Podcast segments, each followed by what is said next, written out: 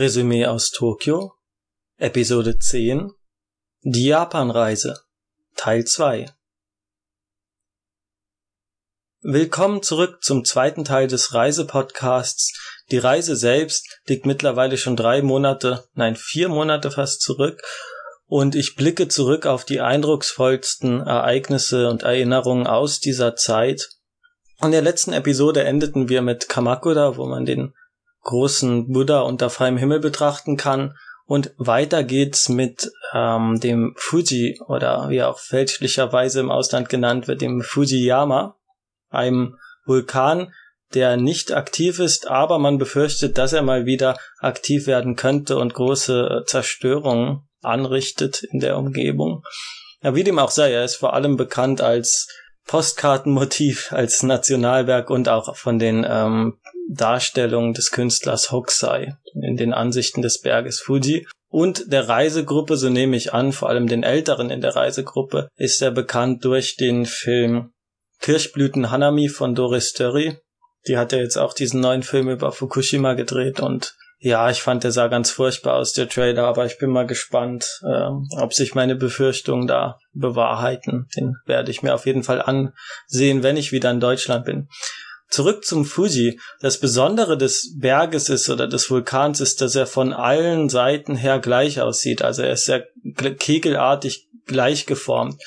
Aber für Touristen am schönsten ähm, sind die Gebiete nördlich und östlich des Fuji, weil es dort Seen gibt, insgesamt fünf Seen. Und einer davon ist der Kawaguchiko.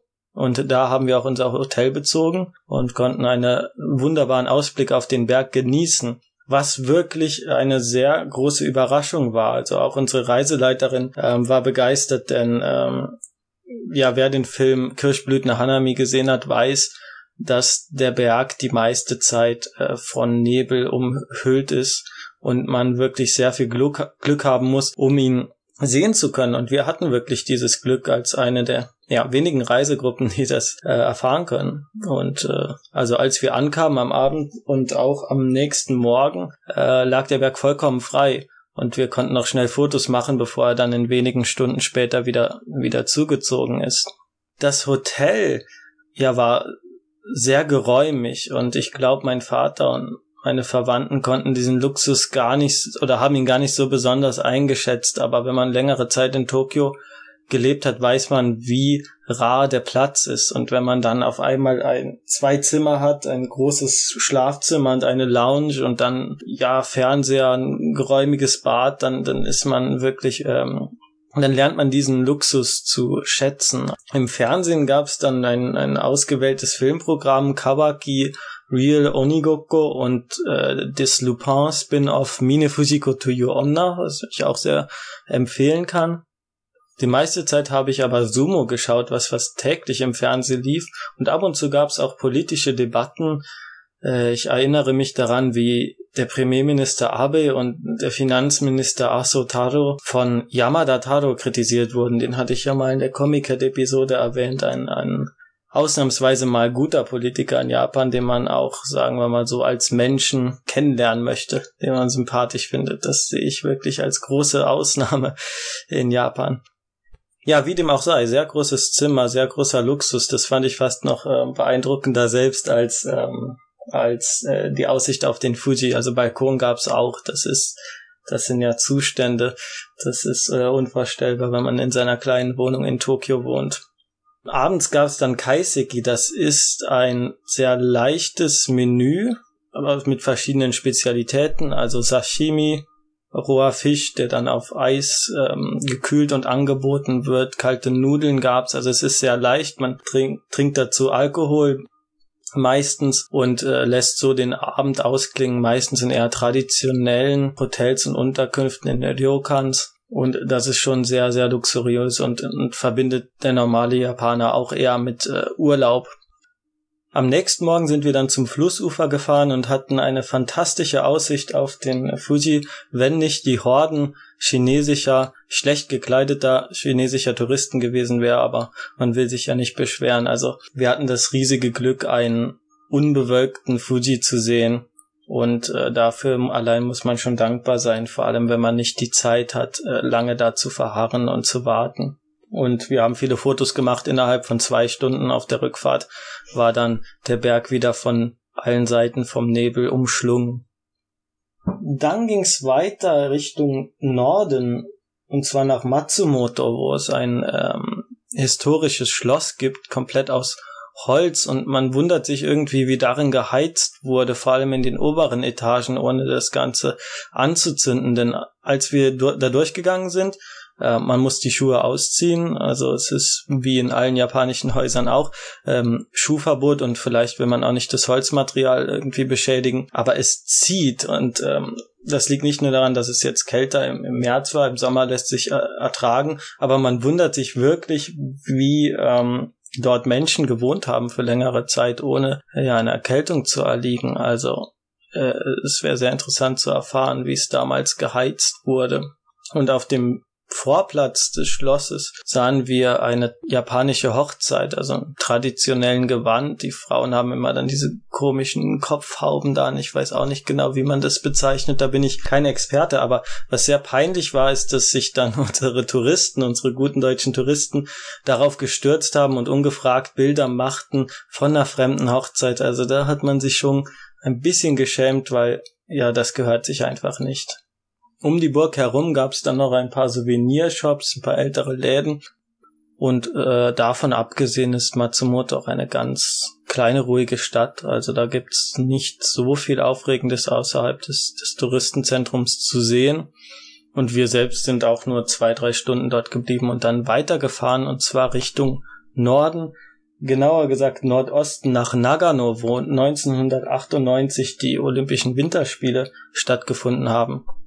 Es war eine ziemlich lange Fahrt, also wir sind auch spät abends angekommen in ein, ich weiß gar nicht, Interkontinentalhotel, also ein sehr hochkarätiges Hotel. Aber es gab ein Problem und das war quasi der Running Gag der Reise. Äh, mein Vater und mein Onkel wollten eine Bar, in der sie ja Alkohol trinken können und zwar länger als neun Uhr oder länger als zehn Uhr und das war im Zuge der Reise fast äh, also unmöglich.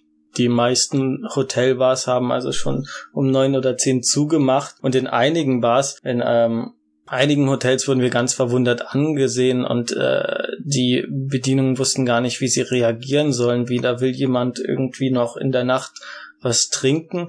Also wenn in Deutschland so die Trinknacht anfängt, hört sie in Japan wohl auf. Also ich konnte mir das auch kaum vorstellen vor Antritt der Reise, aber das war wirklich ein, ein großes Problem. Mir war das ziemlich egal, weil ich kaum Alkohol trinke. Deswegen bin ich sofort ins Hotelzimmer gegangen und äh, habe mir angeschaut, was im Filmprogramm, äh, was es im Filmprogramm alles gab und äh, habe endlich den Film Frank gesehen, äh, in dem Josef Fritzl als Beleidigung äh, Adolf Hitler ersetzt hat. Das hat mir auch mal sehr gut gefallen. Also abgesehen davon auch ein äh, sehr schöner äh, Film. Gegessen haben wir in Nagano in einem Bio-Restaurant im Bahnhof und es war nicht wirklich gut. Und ja, meine Verwandten wollten die Schuld dafür dem Bahnhof geben. Also Bahnhof hat in Deutschland ja eher so was Spelunkenhaftes, also was Verkommenes.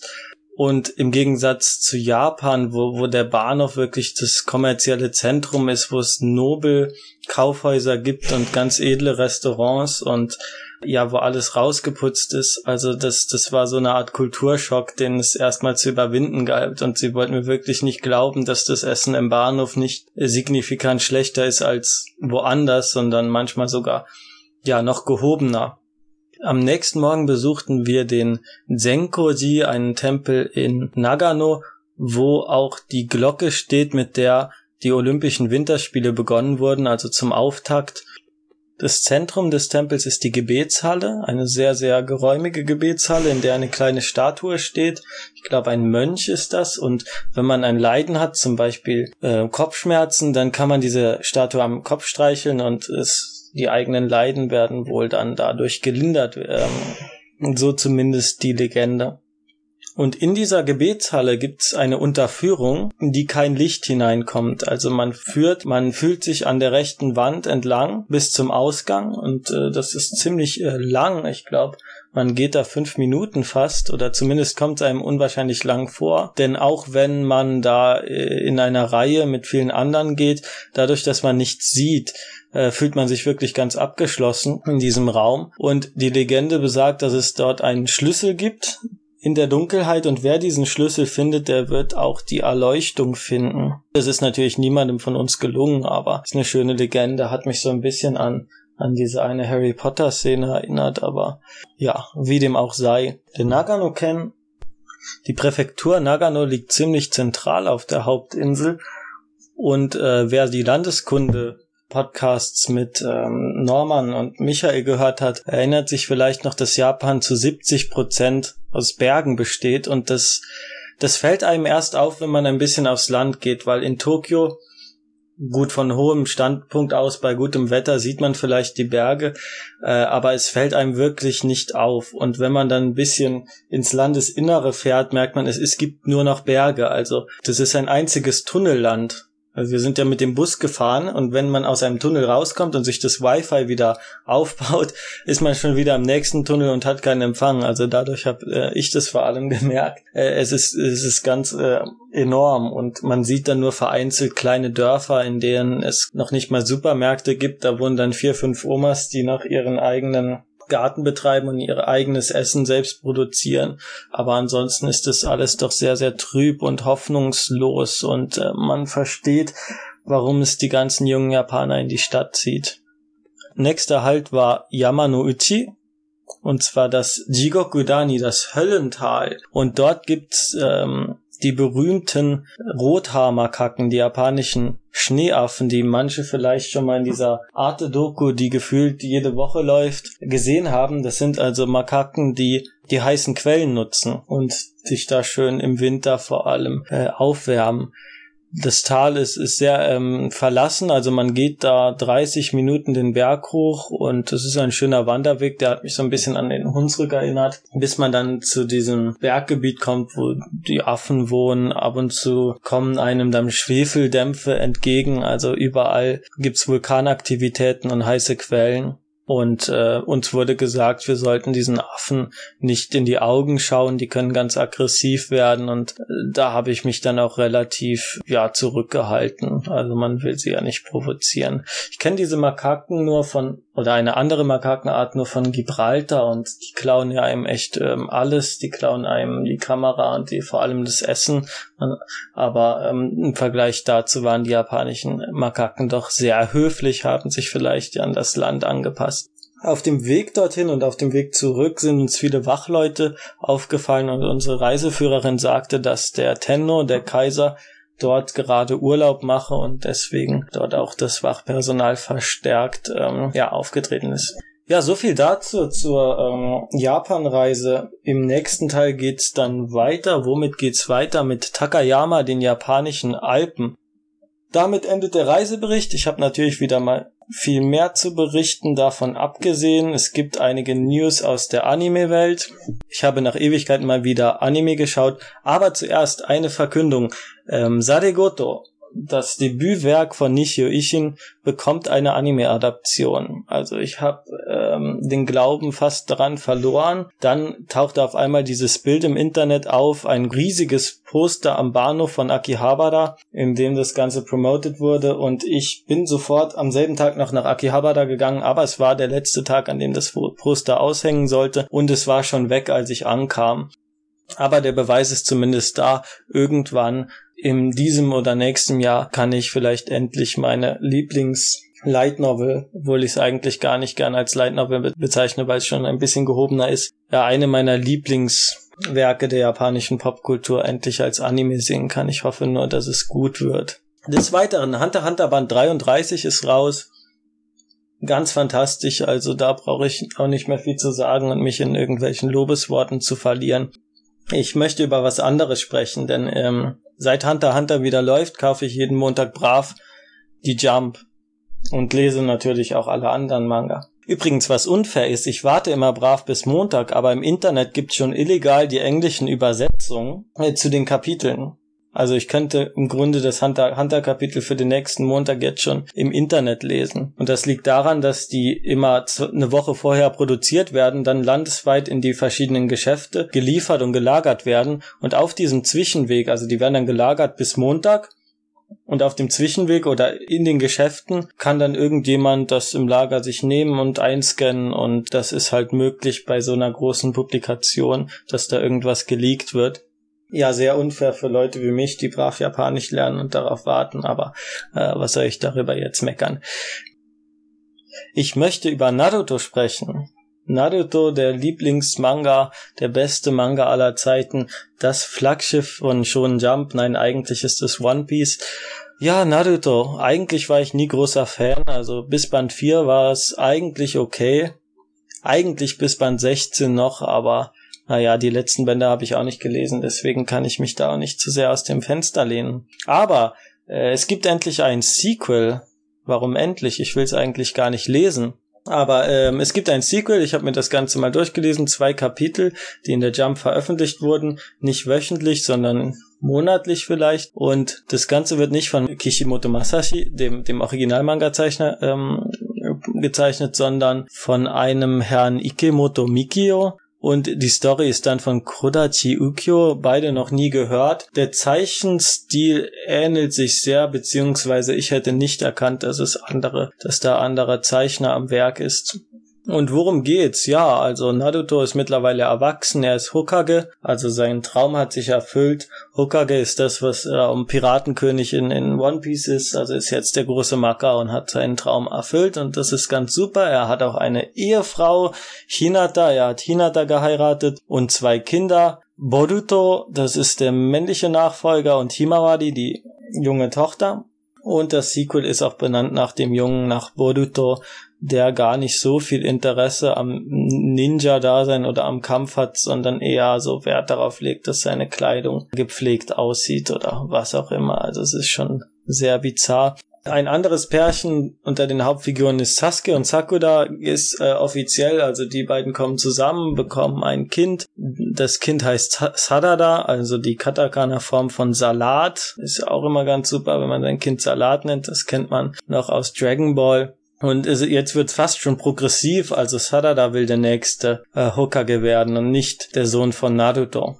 Ja, aber davon abgesehen, ich finde das immer so lächerlich, wenn, wenn diese Pairings am Ende, das ist ein bisschen wie in Harry Potter, also man heiratet immer seine Jugendfreunde und genau wie im richtigen Leben, wo man ja auch äh, am Ende die Person heiratet, die man in der Grundschule zuerst kennengelernt hat. Also ich finde das immer sehr, sehr abstrus und unwirklich und ja, ist der Cast so klein, dass man dann ja die beiden zusammenführen will oder will man irgendwie die die Leser begeistern? Und obwohl da natürlich auch wieder viele nicht so froh waren mit dem Pairing, vor allem wenn es offiziell wurde und man jetzt keine Fanfics mehr dazu schreiben kann, naja, wie dem auch sei. Also Naruto ist Hokage geworden und er ist der typische äh, Saradi-Mann. Also er sitzt die ganze Zeit an seinem Schreibtisch und füllt Dokumente aus und leitet dann die Stadt. Also es ist irgendwie, es ist nicht so spektakulär, wie man sich erhofft hat, gerade für so Naruto, dem das still auf einem Stuhl sitzen nicht so liegt. Zumindest habe ich das so aus den ersten Bänden in Erinnerung. Hinata, seine Ehefrau, ist äh, Hausfrau und sie macht auch genau das, was man von einer Hausfrau in Japan erwartet. Also sie sitzt den ganzen Tag in der Wohnung, kümmert sich um die Kinder und sorgt dafür, dass die Schuhe der Kinder schön ordentlich am Eingang aufgereiht sind, weil das ist ja das Wichtigste überhaupt. Sie geht mit der kleinen Tochter einkaufen in einer Szene und, und das hat mir sehr viel Unbehagen ausgelöst in mir, weil das ist so unprogressiv. Das könnte ein Sadadiman von vor 40 Jahren sich unter einer idealen Ehefrau vorgestellt haben. Und man sieht, seitdem hat sich irgendwie nichts so in der Auffassung geändert. Oder um noch ein bisschen äh, weiter zurückzugehen, ich möchte das Wort der Woche vorstellen, und zwar die ähm, Ryosai Kembo, die äh, gute Ehefrau und weise Mutter. Das war so das Ideal der japanischen Frau nach der Meiji ähm, oder seit Beginn der Meiji-Zeit, also dem späten 18. Jahrhundert bis ins 19. Jahrhundert. Und diese Vorstellung einer idealen Frau, die zu Hause ist, strickt, näht, Kinder gebärt und ähm, wenn der Ehemann dann im Krieg stirbt, als Nonne quasi, also ein nonnenartiges Leben führt. Also das wird vor allem für Kriegspropaganda benutzt, dieses Ideal, und ähm, war sehr konservativ nationalistisch geprägt. Wenn man sich anschaut, dass, dass Frauen heutzutage immer noch ja sehr benachteiligt sind und in diese Rolle gezwängt werden und eher aus Pflicht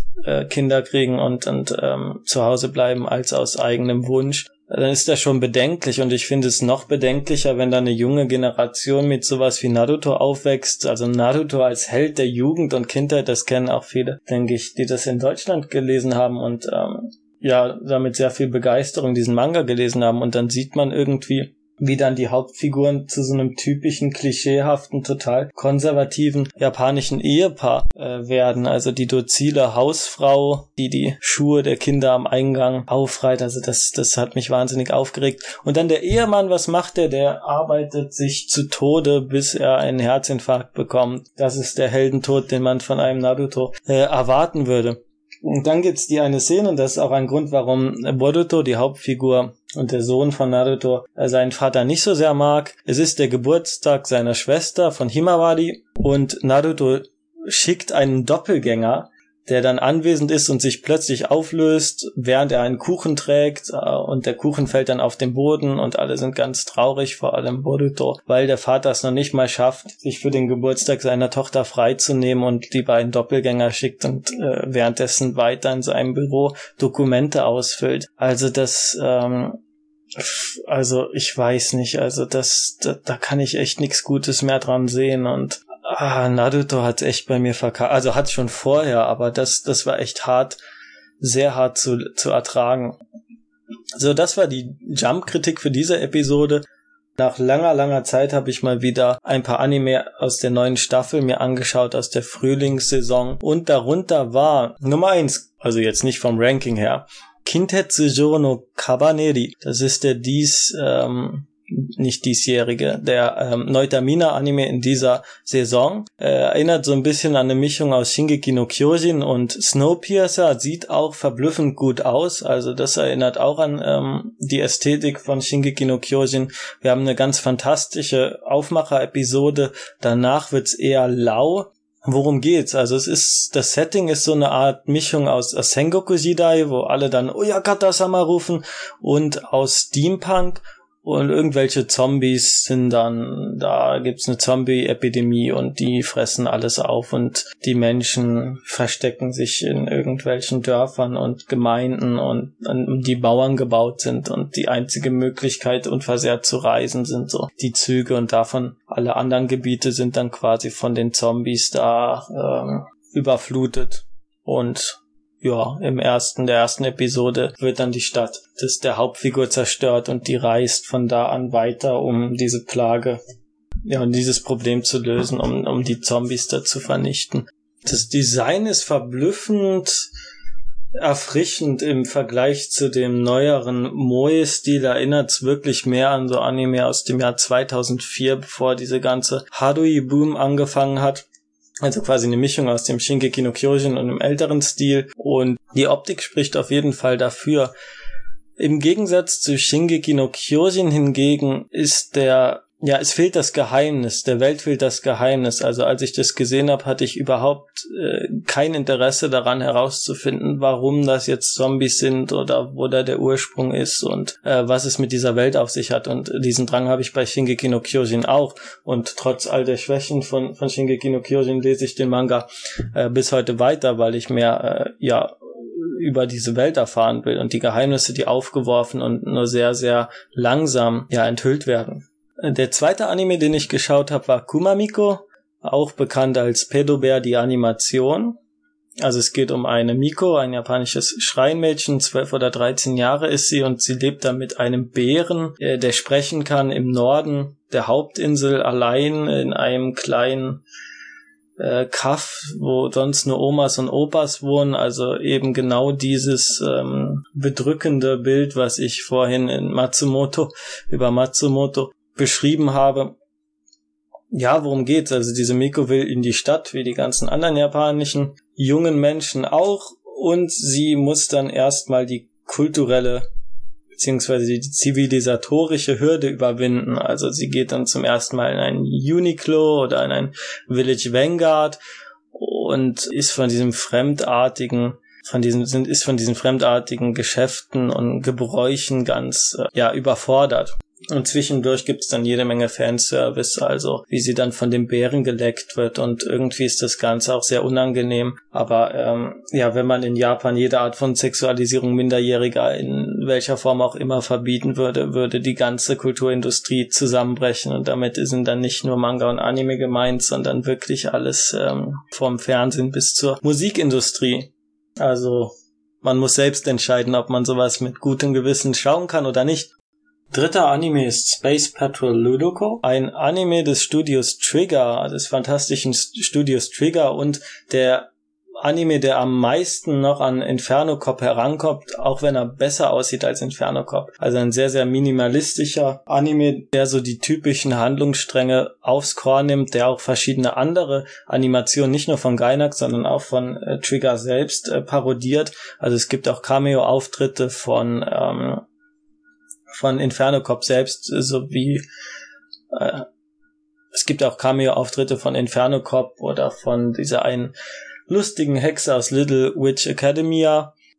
Es ist ganz angenehm, also jede Episode dauert so acht Minuten, davon sind drei Minuten Ending und Opening, Ending, Opening beide ganz fantastisch. Am Anfang war ich noch etwas skeptisch, aber gegen Ende wird's äh, wesentlich besser und die Handlung ist sehr, sehr gerafft, wie man es auch aus Inferno kennt. Also man verbringt keine 20 Episoden mit irgendwelchen Fillern. Es kommt direkt zum Endkampf, dann kommt der Bösewicht, dann kommt der nächste Bösewicht. Das ist vollkommen übertrieben. Und ja, diese zwölf Episoden sind dann unterteilt in vier oder fünf Staffeln. Ich weiß es gar nicht, waren es nur drei. Also es geht wahnsinnig schnell voran. Man hat jedes Klischee drin und auch einige ja, überraschende Sachen. Also es ist, es ist sehr schön, es ist ähm, sehr spaßig und ein würdiger Nachfolger, sage ich jetzt mal, von äh, Inferno Cop.